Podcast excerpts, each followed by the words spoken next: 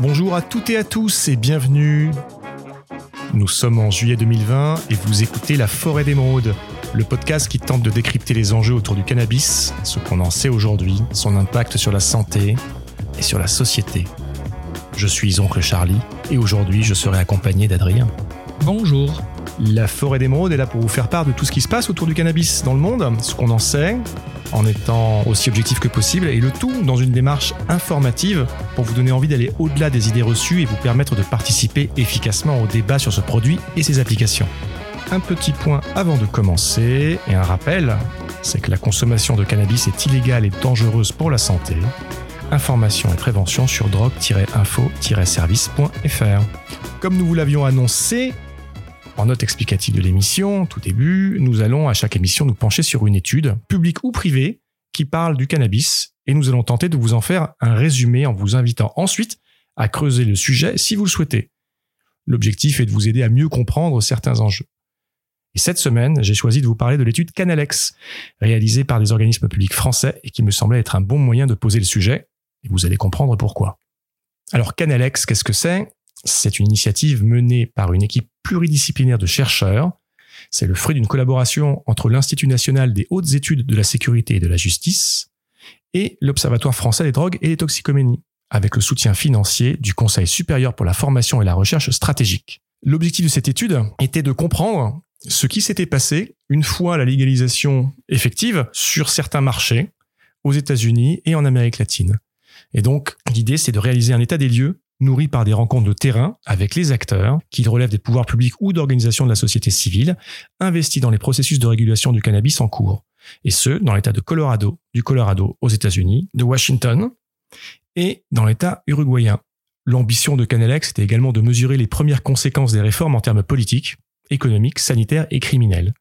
Compte tenu du caractère récent et évolutif des politiques mises en place dans ces trois États, les conclusions tirées de l'étude ne peuvent être que provisoires et ne sauraient porter sur les impacts de la réforme qui ne pourront être mesurés qu'au plus long terme. Ceci étant dit, pourquoi est-ce que j'ai choisi l'étude Canalex, je pense qu'il est apparu à tout le monde ces dernières semaines, voire ces derniers mois, que de plus en plus de tribunes dans les médias étaient euh, lancées pour évoquer l'intérêt de la légalisation du cannabis, remettre ce sujet au goût du jour et que on, on a recommencé à entendre un peu différents arguments. L'avantage par rapport à il y a quelques années, la première fois que j'ai entendu euh, ces idées-là, bah, c'est qu'aujourd'hui on a des retours d'expérience. On a des États dont les cultures sont pas si euh, éloignées des nôtres, qui ont mis en place ces processus de légalisation et dont on peut mesurer aujourd'hui les impacts, ce qui permet de savoir quels sont les arguments à retenir, quels sont ceux qui sont un peu fallacieux, qu'est-ce qui se passe vraiment une fois que euh, ce produit est légalisé à une échelle nationale.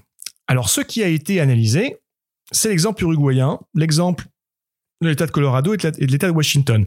Alors, pour ces deux derniers, la légalisation a été votée en 2012 et est en place depuis 2014. C'est une démarche via référendum, ce qu'on appelle, euh, on va dire, bottom-up, c'est-à-dire que ça a démarré dans la société civile, il y a eu un débat porté par des associations qui ont euh, demandé à une organisation de référendum a été faite et la réponse à ce référendum concernant la légalisation du cannabis à l'échelle euh, de l'État a été, euh, a été positive et donc après ça a été mis en place. En Uruguay, euh, la démarche a eu lieu en 2013, mais n'a pas été portée par la population, a été portée par le pouvoir par le pouvoir politique. c'est eux qui ont décidé, contre l'avis de l'opinion publique, que c'était un, un, sujet important pour plein de raisons qu'on va voir dans quelques instants, et donc qui a imposé cette, cette réforme judiciaire et légale en imposant la légalisation, tout simplement. Donc là, sachant que Canalex a été fait entre 2015 et 2017, ça fait à peu près trois ans. Néanmoins, on a une bonne idée précise sur ce qu'il arrive une fois que euh, le cannabis est légalisé. Sur les plans de santé publique, sur les plans de la criminalité et de la délinquance, et sur son impact sur l'économie, et notamment euh, les taxes et l'argent public. Et si on peut se demander pourquoi est-ce que tout d'un coup ces États ont légalisé, bah, ça s'inscrit dans un mouvement un peu plus global de contestation de la, de la guerre à la drogue qui a été mise en place dans les années 60 par le gouvernement Nixon et qui a été étendu un peu via les différentes organisations internationales à l'ensemble des pays de la planète. Donc aujourd'hui, le cannabis est euh, illégal dans la plupart des pays. En tout cas, pour les instances internationales, c'est une, euh, une drogue illicite dont euh, les bienfaits sont minimes par rapport au coût pour la société, au coût pour la santé publique et tout ce que je viens d'évoquer. L'objectif qui était recherché par les trois États que j'ai mentionnés était, euh, si on peut les résumer, on va dire à trois quatre points. Premièrement, comment lutter contre le crime organisé? Aujourd'hui, ben, tout trafic illégal, c'est le l'eau de la prohibition euh, est contrôlé par des mafias, est contrôlé par un crime avec euh, tous ces, euh, on va dire, tous les impacts négatifs que ça peut avoir sur la société en termes d'insécurité perçue ou réelle, en termes de, d'évacuation d'argent, d'évasion d'argent. En termes d'opportunités économiques qui n'existent pas et en termes de santé publique qui n'est pas maîtrisée. Ensuite, c'était de pouvoir améliorer le suivi des consommateurs. La consommation du cannabis aujourd'hui, on ne se le cache pas euh, en Europe, on ne se le cache pas non plus à l'étranger, elle est assez euh, assez importante finalement. Et venant d'un pays comme la France, qui est euh, un des deux trois premiers pays consommateurs par habitant de cannabis, on peut pas éluder la question. On peut pas imaginer que c'est le fait de quelques personnes, quelques marginaux. Non, aujourd'hui la consommation de cannabis est répandue et on le voit dans toutes les classes sociales et un peu partout autour de chacun. Donc l'idée, c'était de pouvoir avoir une vraie, une vraie politique de prévention, d'information, et qui ne peut se faire que dans un cadre légal. Donc de sortir de l'égalité, c'était aussi euh, aussi répondre à cet enjeu-là. Et ensuite, le dernier enjeu, ben, c'est clairement euh, un enjeu économique et financier. Euh, comme beaucoup de pays, beaucoup d'États ont des problèmes pour boucler leur budget. Créer un secteur, en tout cas mettre en lumière un secteur euh, qui était illégal, le rendre légal, c'est euh, pourvoyeur d'emploi, pourvoyeur d'emploi qui paye des impôts, c'est également des taxes qui vont renflouer les budgets publics et pouvoir être utilisés à plein de choses, notamment la prévention, l'information, mais également à d'autres choses. Et on le voit dans certains exemples nord-américains où cet argent-là est utilisé pour d'autres programmes que ceux directement liés à la drogue. L'Uruguay a légalisé avant les États-Unis ou c'est d'abord les États-Unis qui ont légalisé? Les États-Unis ont légalisé en premier un programme médical en 96. C'est la Californie qui a été la, première à sauter le pas. L'Uruguay est arrivé après avec un premier programme médical. Et aujourd'hui, ils sont exactement au même niveau de légalisation ou est-ce qu'il y a des petites différences? Il y a même des grosses différences. La démarche était euh, étatique, était publique et avait vocation à rester dans le domaine public. J'ai parlé de taxes et d'économie. Par exemple, l'Uruguay ne perçoit aucune taxe sur le marché du cannabis. C'est un choix.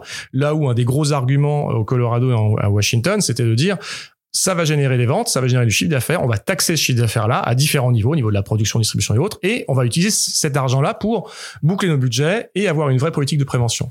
Et pour l'Uruguay, tu sais si à chaque élection, c'est un sujet qui revient sur la table, ou ça y est, euh, même l'opinion publique s'est fait une opinion dessus, et ça c'est ancré dans, la culture et dans les mœurs. Il y a une normalisation qui euh, est arrivée dans tous les pays qui ont légalisé, dans toutes les régions qui ont légalisé, de la perception du risque lié au cannabis. Euh, une, une, normalisation également de la consommation. Et puis, euh, a fortiori dans ce qu'on va évoquer là, euh, en se rendant compte que bah, c'était pas l'Armageddon, c'était pas l'apocalypse, la légalisation, ça cassait pas la société dans tous les sens. et ben finalement, on se rend compte que c'est relativement bien accepté. Néanmoins, ça ne résout pas complètement tous les problèmes que j'ai évoqués.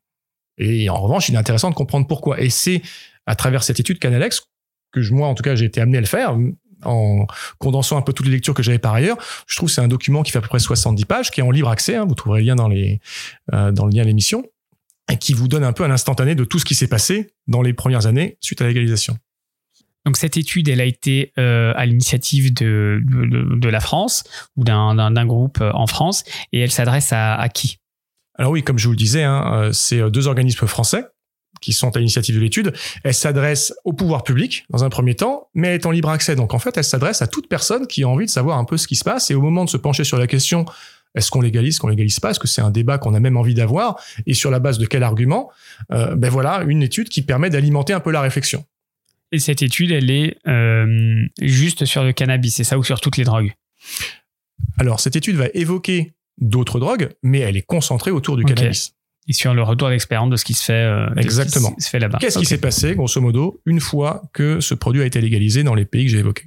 Et euh, donc là, cet organisme, c'est un organisme public. Est-ce que derrière, il y a un lobby? Est-ce qu'il y a des sociétés privées qui se cachent? Parce qu'il faut de l'argent pour euh, lancer des, études et, compiler les données, etc. est-ce que, en fait, le sens de ma question, est-ce que c'est aiguillé? Est-ce que derrière, il y a déjà une conclusion qu'on attendait? Non, mais je comprends ta question. Elle est légitime. On veut savoir est-ce que les dés étaient pipés au lancement de l'étude ou pas? Pas du tout. Là, on parle d'organismes publics euh, financés avec de l'argent public. La démarche, en tout cas, était objective, se veut objective. Il n'y a rien qui laisse penser que ça a été orienté à un moment ou à un autre. Est-ce que c'est euh, tout, tout bien ou tout mal Ou est-ce qu'il y a des choses, justement, qui sont vraiment objectifs et sur le coup, il y a des choses bien, il y a des choses moins bien? Il y a beaucoup de nuances. Voilà, c'est beaucoup de nuances. nuances, qui est tout à fait normal. Hein. Euh, il y a des choses qui sont assez positives, d'autres qui le sont un peu un peu moins. néanmoins, et d'ailleurs l'étude conclut là-dessus, hein, c'est qu'il y aura besoin de temps pour observer. néanmoins, il y a quand même pas mal d'images d'épinal, pas mal de clichés qu'on voit circuler énormément dans les médias, dans les articles qui sont censés être sérieux et qui ne n'ont pas été vérifiés finalement par euh, ces, expériences de légalisation. Et ça, c'est important et c'est, je pense, qu'il faut retenir, puisque euh, euh, pour avoir un débat, il faut avoir un débat sur des choses tangibles, sur des choses claires, pas sur des postures morales. pour moi, c'est pas constructif. Ces exemples-là et cette étude-là a vocation justement à, apporter un peu plus d'objectivité au débat si tu as choisi cette étude, c'est parce que tu dirais des études récentes, c'est la plus sérieuse, objective sur une période longue, ou non, il y a plein d'études et en fait, c'est une parmi tant d'autres? Alors, je vous le disais, il y a trois grands sujets hein, santé publique, crime et délinquance, et, et, euh, et son l'impact de la légalisation sur l'économie et les taxes. Pour parler du premier, la santé publique, quelque chose qu'on entend souvent, c'est euh, la crainte de voir des, euh, des populations jeunes et sensibles influençables se ruer sur le cannabis si celui-ci était en, en libre vente, même avec un âge minimal en se disant bah, bah, un peu comme l'alcool, un peu comme le tabac finalement, une fois que c'est légalisé, le jeune trouvera toujours un moyen pour pour y arriver. Que en étant confronté à du marketing, à de la publicité, eh ben on va on va l'aider à, à s'intéresser à ce produit-là et, et, à en consommer. Ben premier point important, c'est que dans aucun des pays cités, hein, que ce soit les États-Unis sur les deux États évoqués, Colorado et l'État de Washington, et sur l'Uruguay, il n'y a eu d'augmentation de la consommation chez les jeunes. C'est même l'inverse qui a été constaté. C'est qu'une baisse de la consommation et une baisse de l'exposition, de l'âge en tout cas, de première exposition aux produits. L'impact sur la consommation des adultes, entre 18 et 25 ans, euh, a été relativement stable. Là où ça a légèrement augmenté, c'est sur les adultes de plus de 26 ans. Donc l'idée qui voudrait dire légaliser et demain ben, vous allez avoir un doublement, un triplement du nombre de consommateurs, c'est avéré complètement fausse sur les exemples que je cite. En revanche, il y a un point intéressant, c'est qu'on a constaté une baisse de la consommation de tabac et une baisse de la consommation d'alcool sur ces trois territoires. Ce qui pousse les euh, personnes qui ont réalisé l'étude à parler plus d'un transfert de consommation plus que d'une hausse de la consommation au sens large du terme. Et après, il y a quelques, euh, anecdotes qui ont été fort médiatisées concernant notamment euh, l'admission en hôpital de quelques cas liés à des intoxications, souvent liés à des choses qui se mangent. Donc, on connaît les space cakes, euh, tout ce qui est euh, euh, edible, pilules et autres à base de cannabis. On parle de quelques dizaines de cas sur deux États, pour, ne parler que des États-Unis, vu que la vente de produits comestibles était interdite en Uruguay. En revanche, ça a été et ça a tourné en boucle dans les médias. On avait l'impression que c'était qu'on faisait face à, on va dire, des, des hordes de personnes intoxiquées qui étaient mal en bas de trip euh, dans les urgences d'hôpitaux. Ce qui n'était pas le cas du tout.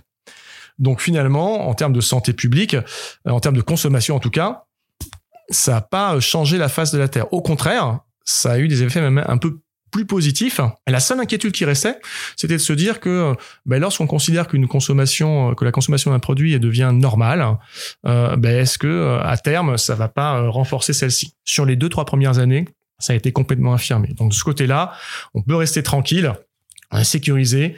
Euh, on sait pas parce que demain on, la légalisation a été serait effective qu'on pourrait s'attendre à des comportements différents de ce qui a été observé sur Colorado, en Washington et en Uruguay on est en train d'augmenter les personnes qui n'ont jamais fumé parce qu'on va le rendre plus accessible plus facilement et on va également conforter ceux qui de toute façon euh, fument.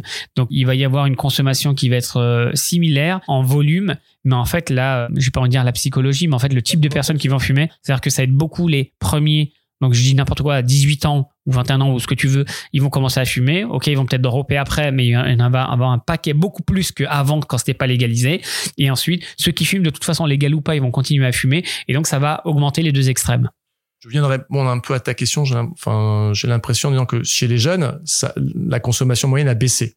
Ce qu'on, ce qu'on remarque, hein, enfin ce que ce que l'étude remarque, c'est que euh, il y a une hausse de la consommation, mais qui est égal, euh, qui est identique à la hausse constatée sur les dernières années. Après, par définition, quand c'est légal, on va pouvoir le suivre parce que tu regardes combien de personnes entrent dans le dispensaire ou quoi que ce soit. Mais euh, quand c'est interdit, j'ai du mal à croire que même en faisant les pondérations, etc., on a une vision exacte de ce qui, de, de qui consomme.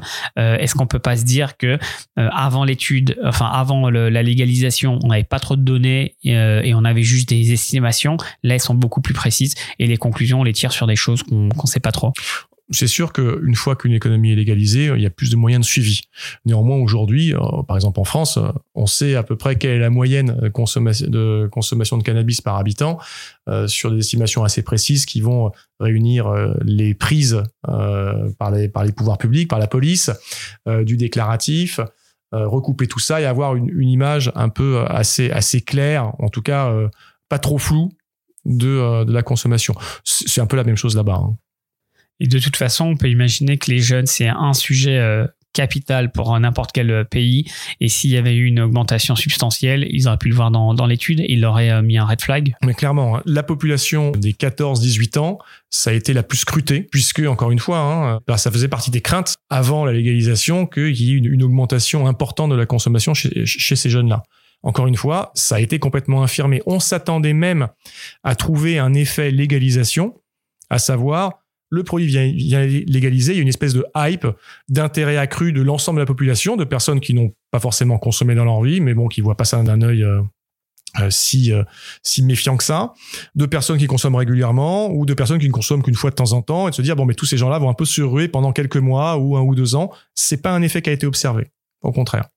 Et est-ce qu'on peut imaginer, peut-être que tu vas en parler tout à l'heure, mais comme c'est légal, bah, c'est plus interdit, donc ça, ça intéresse plus les jeunes et ils vont aller vers, vers d'autres choses bah ça, c'est un peu la théorie du pied à l'étrier qui est de dire quelqu'un qui a consommé de l'héroïne a consommé du cannabis, de facto, euh, la consommation de cannabis va euh, mettre le pied à l'étrier vers d'autres drogues, d'autres consommations, et donc du, cannabis, tu passes euh, à la cocaïne, tu passes à l'ecstasy, tu passes à des drogues beaucoup plus dures. Cette théorie du pied à l'étrier a été infirmée, parce qu'on se rend compte qu'il n'y a pas eu d'augmentation drastique, en tout cas de compensation, sur les drogues les plus dures. Pas du tout.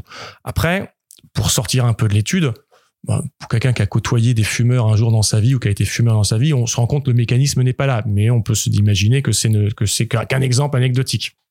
Néanmoins, là, il y a bien une, une affirmation qui est claire. Non, légaliser du cannabis, ça ne fait pas exploser les autres drogues. Que ça soit poussé par l'offre, bah euh, d'une mafia, d'un crime organisé qui demain se dit bon ben euh, il y a une partie de mon bénéfice, de mon chiffre d'affaires qui disparaît, qui passe côté euh, côté légal ou côté étatique. comment est-ce que je compense? Ah oui, tu as des investissements, le rapport en parle. Euh, néanmoins, il n'y a pas euh, de, d'explosion de, cette consommation-là. Et le, le, fait de légaliser, est-ce que ça euh, diminue de 95% les, les, réseaux illégaux ou, ou est-ce que non, ça continue, c'est en parallèle et puis les deux survivent parce qu'il y a des gens qui continueront à acheter en dehors des dispensaires? Mais du coup, je propose qu'on parle de la deuxième partie, hein, crime et délinquance, puisque c'était un autre objectif et c'était de, de, casser le marché noir. Euh, même si je pense que personne imaginait que le marché noir euh, euh, disparaîtrait en quelques mois ou en quelques années. L'idée, c'était de l'affaiblir euh, et de, on va dire, de faire basculer tous ces consommateurs et tout cet argent-là côté côté public et légal. ça a pris clairement du chiffre d'affaires, en tout cas sur sur le crime organisé. Néanmoins, ça n'a pas eu l'effet escompté de disparition du marché noir. Et là, je parle dans le cadre de l'étude Canalex, mais même ensuite pour avoir observé les, euh, ce qui s'est passé dans les différents États qui ont légalisé après le Colorado, après l'État de Washington, euh, ou certains pays hein, qui ont légalisé après l'Uruguay, exemple le Canada. Non, ça n'a pas fait disparaître. Les questions qui sont posées dans l'étude, c'est de se dire euh, pourquoi. Euh, ben pourquoi certaines réponses ont été de dire ben, il y a un accès à la, au cannabis qui n'est pas forcément aussi important en nombre que ça devrait. Donc il y a des zones, des déserts un peu de où il n'y a pas de dispensaire, il n'y a pas de magasin où acheter. Donc toute la population n'a pas forcément accès. Et ensuite, ben, pour répondre aux enjeux économiques et d'argent et euh, de génération d'argent public, on a voulu taxer assez fortement hein, euh, ces produits aux différentes étapes de la chaîne, de la production en passant par le conditionnement, la distribution et la vente de détail avec euh, bah, des, euh, des, taux de taxes à deux chiffres. On parle en certains États de 25%. D'autres États ont fait le, le, pari d'une, d'une euh, taxe unique à 37% portée par le consommateur ça fait qu'il y a une différence assez importante finalement entre euh, le prix du gramme qu'on va s'acheter sur le marché noir et le prix du gramme qu'on va s'acheter dans un réseau euh, légal. Ça explique pour beaucoup de personnes, et d'ailleurs c'est les populations qui sont toujours à risque, à savoir euh, ben, les classes sociales défavorisées qui veulent quand même consommer et qui sont encore confrontées au crime organisé pour des raisons financières. Donc la différence de prix, l'accès a fait que ben, il y a eu une, entre autres en tout cas une, une mise à mal du marché noir qui est un peu moins forte. Ensuite, il y a également une, un poids de ben, l'historique qu'on peut que chacun peut avoir avec avec son fournisseur qui fait qu'il disparaît pas comme ça. Euh, qui est-ce qui va pousser un consommateur à aller dans un dispensaire ou dans une pharmacie en Uruguay euh, ou dans un cannabis club alors qu'il a un, un, dealer qui est très sympa en bas de chez lui, euh, qui qu'il qui connaît depuis pas mal d'années. Donc ça, il y a cette dimension un, un, peu humaine et affective qui a été aussi mal appréhendée, mal maîtrisée, et qui, on le pense, a un impact de près ou de loin sur euh, sur cette bascule de, du réseau illégal vers le réseau légal. Une grosse question qui est également euh, posée, hein, c'est de se demander si euh, euh, quid de la délinquance? Est-ce que toutes ces personnes qui vivent du trafic du cannabis, une fois que celui-ci sera légalisé, ne vont pas commencer à braquer des banques, à, cambrioler, à se lancer dans d'autres activités illicites? Alors, ce qu'on constate, c'est qu'il n'y a, a, pas de report en fait de ces de ces franges délinquantes qui vivaient de petits trafics vers d'autres activités. Ça, ça a été complètement infirmé. Donc non, demain, parce que euh, dans une partie de la ville, euh, il y a un deal qui, euh, qui a lieu, qui s'est mis en place depuis X années, et ben les personnes qui ne pourront plus en vivre vont commencer à avoir d'autres activités légales. Ça n'est pas vrai. En tout cas, ça n'a pas été vrai sur les trois exemples qu'on a qu'on a qu'on étudie en ce moment. Une autre question, est-ce que qui est liée, hein, en dehors de, cette reconversion de ces petits trafiquants, est-ce qu'il va pas, pas y avoir une hausse globale de la criminalité, on se rend compte que non.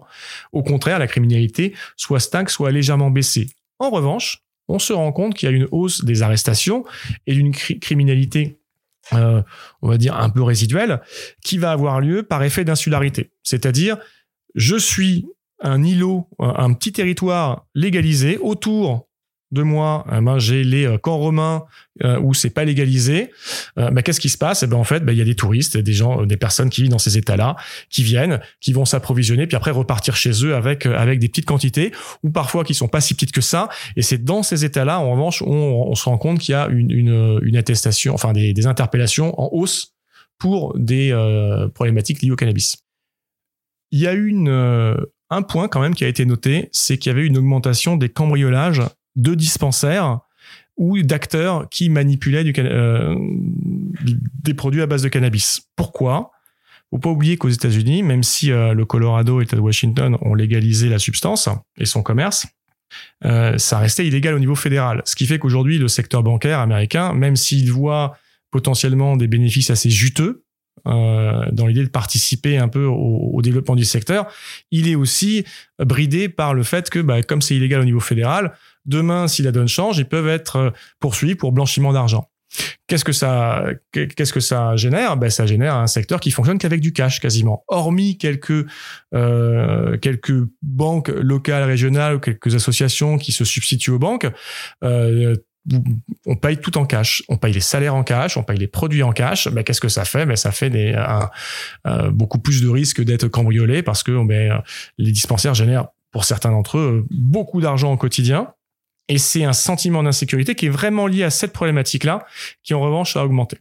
Et ça, on peut imaginer que ça diminue parce qu'il y a de plus en plus de dispensaires et donc il n'y a plus besoin d'aller aussi loin pour se fournir, d'aller dans des endroits un peu dangereux. On peut s'attendre, et d'ailleurs on le voit, hein, puisque 2017, il y a beaucoup plus d'États qui ont légalisé la consommation récréative du cannabis. On voit que ben, ça a tendance à diminuer plus il y a d'endroits où c'est légalisé.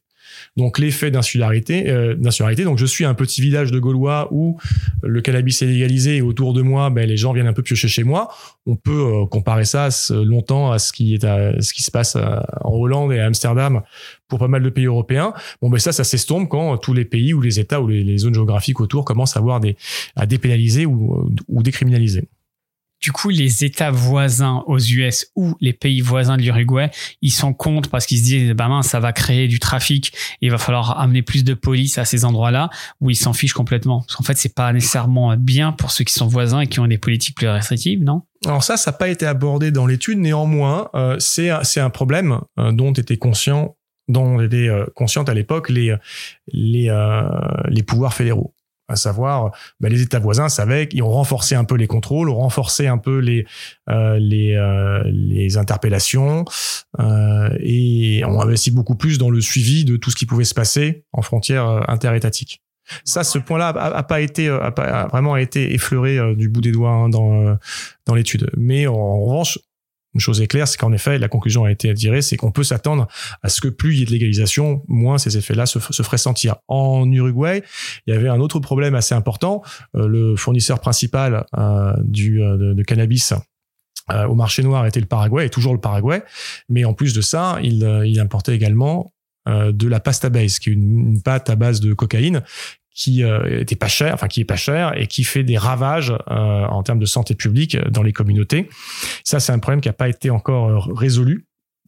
Alors après, l'Uruguay, c'est un peu différent de, de, la démarche, on va dire concurrentielle, très libérale pour faire du profit américaine. Là, on est sur une démarche étatique et pas taxée où on veut vraiment casser le marché noir avec un prix au gramme qui est ridicule mais le nombre de personnes qui ont qui se sont greffées au programme uruguayen, enfin le nombre de personnes, euh, tant de consommateurs que d'officines, euh, n'a pas été assez important. Première raison, en Uruguay, on imposait à chaque consommateur de s'inscrire à un fichier euh, où il était répertorié.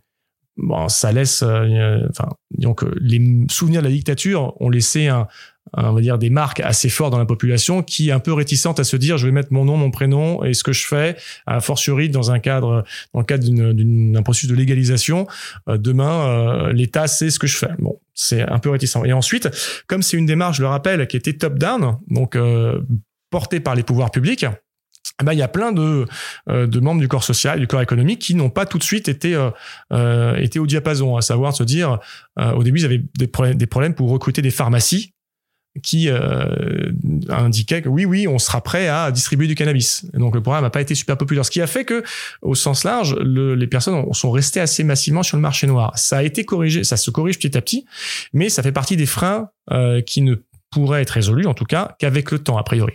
Hmm, ça a pris plus de temps. Si on le fait bien, euh, en tout cas, en regardant euh, l'étude qui s'est faite sur sur un peu plus de deux années, oui, à ce stade-là, le marché noir n'était pas impacté. La criminalité était légèrement en baisse, mais encore euh, souffrait beaucoup trop de, de entre le nombre de points de vente et euh, ces espèces de, visas qui sont donnés aux, personnes qui s'inscrivent sur ces registres pour devenir euh, patients et avoir accès à des traitements thérapeutiques. Du coup, tu me parles de, l'Uruguay. Ils voient ce qui se passe dans les autres pays qui, euh, qui taxent et ça, rappelle, ça ramène beaucoup d'argent. L'Uruguay, on va pas dire que c'est le pays le, plus riche. Euh, ils ont pas voulu revenir en arrière et, euh, et, taxer. Aujourd'hui, non. C'est toujours un, secteur qui n'est pas taxé.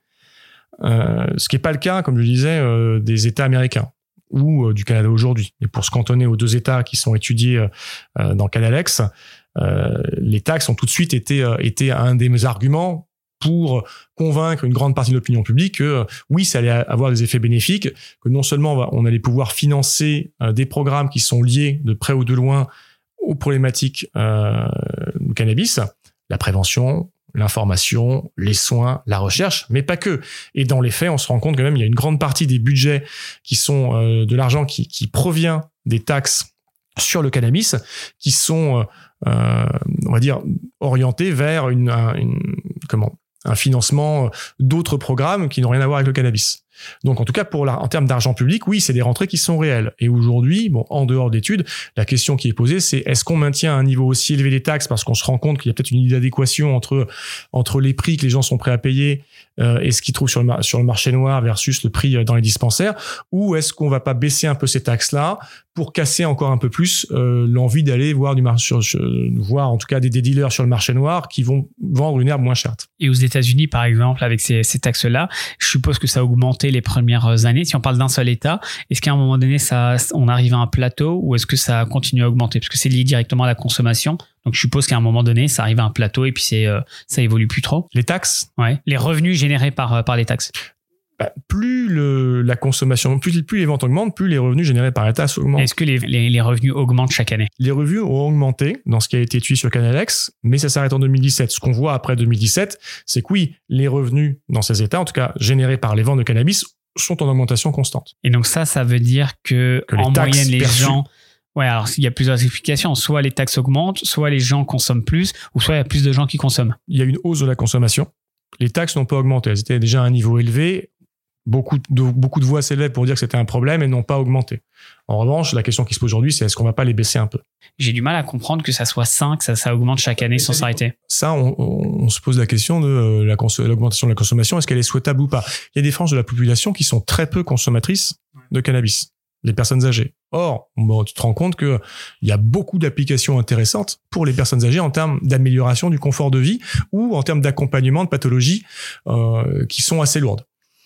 Et bon, je parle de personnes âgées, mais ça peut être des personnes qui sont un peu moins âgées. Par exemple, les effets secondaires de cancer, le traitement euh, de chimiothérapie accompagné avec du cannabis, ça a des vertus qui sont qui sont indéniables, aujourd'hui qui sont euh, qui sont officielles. C'est plus des vues de l'esprit.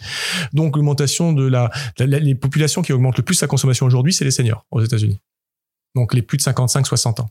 Ok, donc t'es pas choqué qu'il y ait toujours une augmentation. Dans quelques années, quand le taux de pénétration chez les seniors, il sera peut-être de 30%, je sais pas, un, taux qui soit, ça y est, euh, établi, il devrait y avoir un plateau parce qu'on veut pas que 99% des gens consomment. Non, alors. Euh, enfin, on veut pas, on veut rien. Enfin, moi, je veux rien. Après, ce qu'on voudrait, c'est surtout que 100% des gens qui consomment le fassent dans, consciemment, dans, un cadre, dans un cadre légal. Ouais, ouais c'est ça. C'est ça. Dans un cadre où ils sont informés, dans un cadre où il y a de la prévention et où ils sont accompagnés en cas de dérive. Ça, c'est ce qu'on veut. Aujourd'hui, tu as les estimations de ce que représentent les ventes de cannabis sur le marché noir.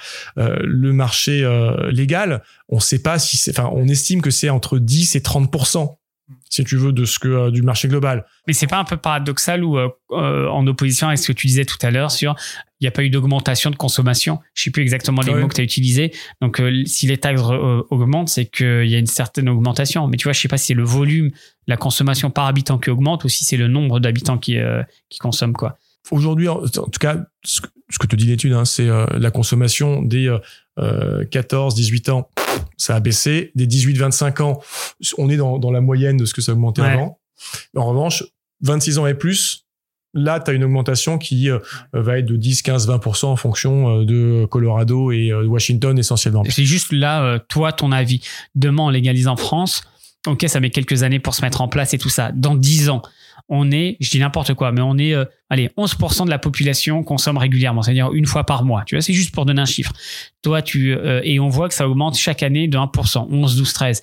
Tu sens que c'est bien ou c'est pas bien? Non, on veut que ça arrive à un plateau et que ça y est, à un moment donné, ça y est, les gens ils sont au courant, ils savent ce que c'est et on veut pas que ça augmente. Ouais, bah, tu sais, sans aller, euh, sans se dire, Qu'est-ce qui se passe quand un pays passe de l'illégal à la légalité? Euh, On peut observer déjà des pays où on passe du euh, l'activité, euh, la consommation criminelle à une décriminalisation, voire une dépénalisation. Ça, déjà, on ça, peut, ça peut être assez parlant. Et on se rend compte d'une chose, bah, c'est que les pays en Europe où tu as les, on va dire, les politiques les moins répressives sur le cannabis, bah, sont les pays où tu as une consommation par habitant qui sont les plus faibles. Et les oui, pays... mais ça évolue pas vers le haut. En fait, dans le run, c'est quoi le bon taux? À mon avis, le bon taux, c'est pas un taux qui augmente, c'est un taux qui est flat. Parce que justement, par définition, c'est le run, et donc euh, c'est stable. Et donc, ça veut dire qu'on n'est pas encore à ce niveau-là aux US. Non, on n'est pas encore à ce niveau-là, mais euh, encore une fois, tant que tu as... C'est comme si aujourd'hui, pour faire un parallèle avec l'alcool, l'alcool, on va dire, un marché illégal qui est euh, ypsilonesque. En tout cas, on n'en parle pas. Moi, j'en ai pas vent du tout. Et puis, euh, sans m'y intéresser tous les jours, je pense qu'on en entendrait parler. Euh, on sait combien euh, les Français consomment d'alcool. Le cannabis, on sait pas encore exactement. On sait, on a des, des, des, des, idées. parce que c'est illégal, mais quand ça sera légal, on le saura. Voilà. Mon point, c'est bien avec l'alcool, on veut pas que ça augmente. Au pire, on veut que ça soit flat, et au mieux, on veut que ça diminue. Mais sur les consommations de drogue en général, en effet, on a envie d'être mesuré. Néanmoins, ce qui est important de, de savoir, c'est quel est l'impact de la consommation d'une drogue, alcool, tabac comprise, sur la population? Et là, on se rend compte que les drogues sont pas toutes égales entre elles, ont pas toutes le même impact. Et c'est ça en fait qu'il faut avoir à l'esprit avant de euh, de parler du euh, est-ce que euh, enfin de d'imaginer légaliser ou pas. On va prendre un autre exemple, le chocolat. La consommation du chocolat, elle est flat. Les, tu vois, elle, est, elle évolue pas en croissance ou en décroissance, sauf s'il se passe des trucs particuliers, mais on consomme à peu près la même chose chaque année. Ça me choquerait pas qu'à terme, dans 10 ans, dans 15 ans, bah, la consommation du cannabis, elle soit flat. On est d'accord. C'est ça qu'on doit viser. Ah C'est-à-dire qu'on a un équilibre et que ça évolue pas. C'est possible. C'est possible qu'elle soit, euh, que la consommation soit, en effet, euh, prenne un rythme de croisière. Aujourd'hui, on ne sait pas. On est en train, c'est une phase un peu charnière. On n'a pas assez de recul, même sur les États qui ont légalisé complètement. On a 2, 3, 4, 5, 6 ans de recul. Euh, c'est encore assez, assez faible finalement. Ok, ok. Mon point, c'est de dire qu'il y a une différence entre prohibition et euh, publicité et promotion, tu vois. Et il y a peut-être un truc entre les deux qui fait que ça, resterait euh, flat. Mais bon, ok.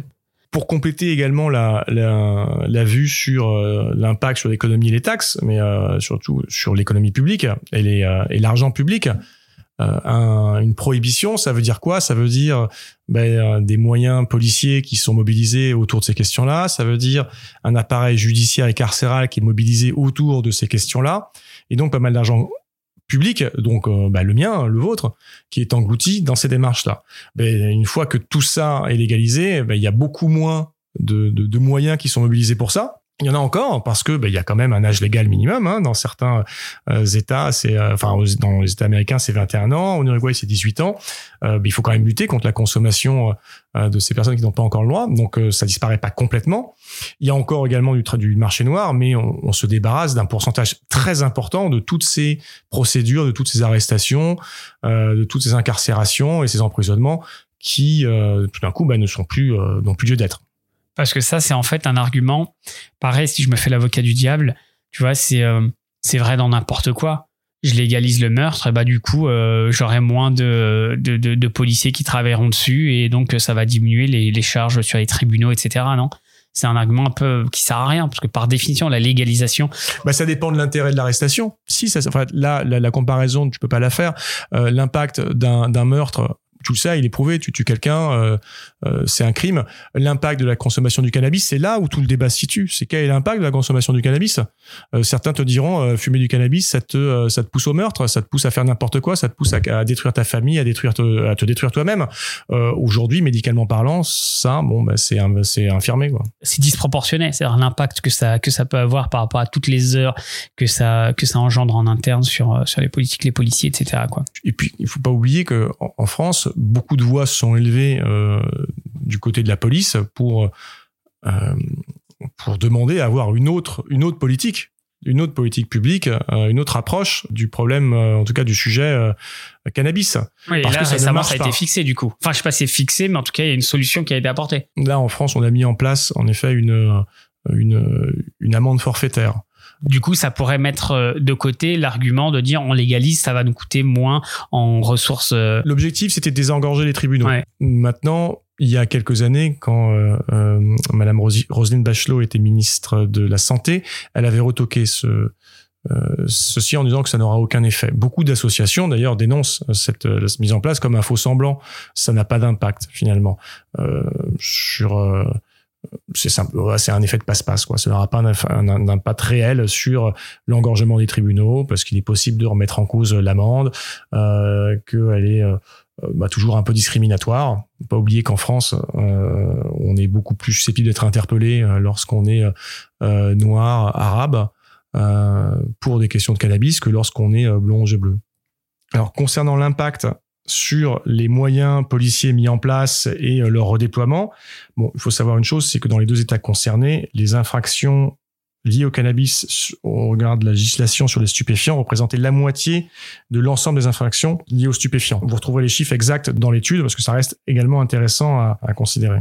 Bon, pour conclure, moi je recommanderais à, n'importe qui qui souhaite un peu se pencher sur la question de la légalisation de lire cette étude-là. Elle se lit assez vite. Et les, points qui sont abordés vont vous permettre de voir autrement les arguments auxquels on est un peu plus habitué. Et euh, bah, les retours d'expérience sont toujours intéressants. Ça ne veut pas dire qu'on peut les, caler euh, tel quel sur un exemple européen ou français. Néanmoins, euh, c'était le sens et le but premier de cette étude-là, hein, c'est de vous donner un peu une vision de ce que ça pourrait être et comment est-ce qu'on pourrait de près ou de loin s'en inspirer. Puisqu'il il semble que aujourd'hui on puisse pas échapper à ce débat-là en France en tout cas. Et pour revenir à ton introduction sur pourquoi tu avais choisi l'étude, tu comprends pourquoi le magistrat, il a cette étude-là et qu'ils utilisent ça en interne, parce qu'elle est vraiment bien, bien faite et euh, elle, fait, elle fait autorité et euh, elle a été faite euh, sérieusement ah oui, tout à fait. Aujourd'hui, Canalex, ça fait référence, même si ça date encore un peu, et qu'aujourd'hui, bon, ben, on, on, consolide un peu tout ce qui a été observé. En France, en tout cas, ça a été une, une pierre angulaire de la compréhension de ce que pourrait être la légalisation en France. Et par rapport à d'autres études que tu as pu lire, il y a des choses qui sont plus d'actualité ou euh, des, conclusions qui sont peut-être euh, pas nécessairement bonnes ou euh, non, dans l'ensemble, ça concorde avec d'autres études que tu as pu lire qui ont été faites par d'autres pays, par exemple?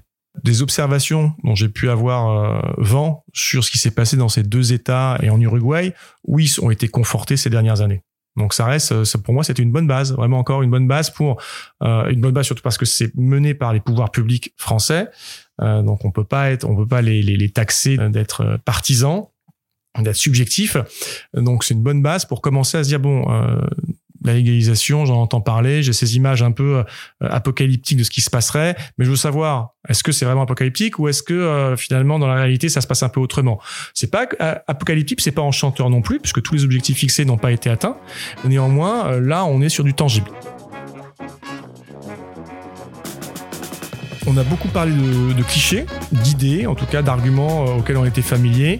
Bah, il y a un petit point qu'on fera, j'espère, à chaque émission, sur le mythe, le mythe du moment, le mythe de la semaine, euh, et qu'on va s'amuser un peu à, vérifier, à analyser. Et celui de cette semaine, c'est la théorie, la fameuse théorie euh, de l'effet du euh, pied à l'étrier, connu en anglais sous le nom de gateway drug, à savoir le cannabis serait le, euh, le pied à l'étrier vers d'autres drogues. Vous goûtez du cannabis aujourd'hui et demain, vous allez être euh, prédisposé à consommer euh, des drogues beaucoup plus dures, beaucoup plus fortes, du crack, de la cocaïne, de l'héroïne ou autre. Et c'est dans l'ordre naturel parce qu'on pourrait aussi se dire, on cherche toujours l'interdit. Donc le fait de le rendre légal, eh ben, tu vas aller dans le prochain interdit et le prochain interdit, c'est un truc un peu plus hardcore. Exactement, il y a cet attrait de l'interdit. Pour les jeunes en tout cas. Qui est les jeunes, les et, moins même, jeunes. et, même, les moins jeunes, qui se dire euh, bah, j'ai toujours envie d'essayer quelque chose d'autre, de plus, euh, l'aventure. Hein. Et euh, également il y aurait un mécanisme qui fait que ben oui les drogues euh, une fois qu'on met le qu'on met le doigt dedans eh ben on n'en sort plus et puis si c'est pas une telle ça va être une autre et ainsi de suite et ainsi de suite donc ça génère un peu d'anxiété de se dire ben non j'ai pas forcément envie de voir une grande partie de la population commencer à consommer du cannabis parce que demain eh ils vont consommer des drogues beaucoup plus dures pour le coup qui auront des des effets beaucoup plus euh, délétères beaucoup plus euh, euh, négatifs sur la santé globale des Français. Bon, mais ça, on l'a évoqué en parlant de Canalex, hein, on se rend compte que ça n'a pas été le cas. Il n'y a pas de, euh, euh, de pied à l'étrier. Il n'y a pas d'incitation à consommer d'autres drogues. Euh, on, se, rend compte, à travers déjà l'observation de toutes les consommations de, des différentes drogues dans les pays qui ont légalisé. Et ça a été le cas dans l'État de Washington, du Colorado, ça a été le cas dans l'Uruguay, ça a été le cas également dans d'autres pays qui ont, qui ont légalisé depuis. Donc ce mécanisme-là ne fonctionne pas. Il y a plutôt un effet de vaste communicant avec deux autres drogues, le tabac et l'alcool, qui euh, dont la consommation pâtit en fait d'une économie légalisée au niveau du cannabis. Donc, grosso modo, lorsque je consomme du cannabis, j'ai plus tendance à diminuer mes consommations de tabac et d'alcool que d'augmenter en parallèle les consommations d'autres drogues. Ensuite, on se rend compte quand même d'un point important, c'est que euh, l'exposition à d'autres drogues, elle se fait principalement lorsqu'on va voir un dealer. Et ça, euh, euh, ça paraît, euh, ça paraît évident, mais il faut qu'on se le rappelle. lorsque je vais dans un dispensaire qui ne vend que du, cannabis, je n'achète rien d'autre que du cannabis. Mais quand je vais voir un dealer qui, dans sa, on va dire dans son petit menu, va me proposer du cannabis, mais également d'autres drogues beaucoup plus dures, ben un jour je peux être tenté ou je peux avoir envie, je peux me laisser, me laisser avoir par différentes tactiques marketing et promotionnelles mises en place par les dealers aujourd'hui. Euh, pour goûter d'autres produits. Donc, de couper cet accès, en tout cas ce lien avec l'économie, euh, avec le marché noir, est un point qui est important pour casser cet effet pied Mais en lui-même, on n'a pas réussi à prouver aujourd'hui que consommer du cannabis amenait vers la consommation de drogues plus dures. Vous trouverez à ce titre quelques liens dans les scripts de l'émission qui vous aiguilleront un peu plus vers, le, vers ces conclusions-là et vous permettront voilà, de commencer à faire vos recherches sur le sujet. Voilà, c'est tout pour aujourd'hui. Merci beaucoup à tous d'avoir partagé avec nous ce moment. Merci Oncle Charlie. Merci à toi Adrien. Pour retrouver les références de cet épisode, rendez-vous dans les notes de l'émission. Si vous avez des questions, des recommandations ou si vous souhaitez nous contacter, cliquez simplement sur le lien qui apparaîtra dans le descriptif de l'émission. N'hésitez pas à partager cet épisode autour de vous. Et si vous écoutez sur Apple Podcast, laissez-nous au moins 5 étoiles. À très vite. Au revoir. La consommation de cannabis est illégale et dangereuse pour la santé. Information prévention sur drogue-info-service.fr.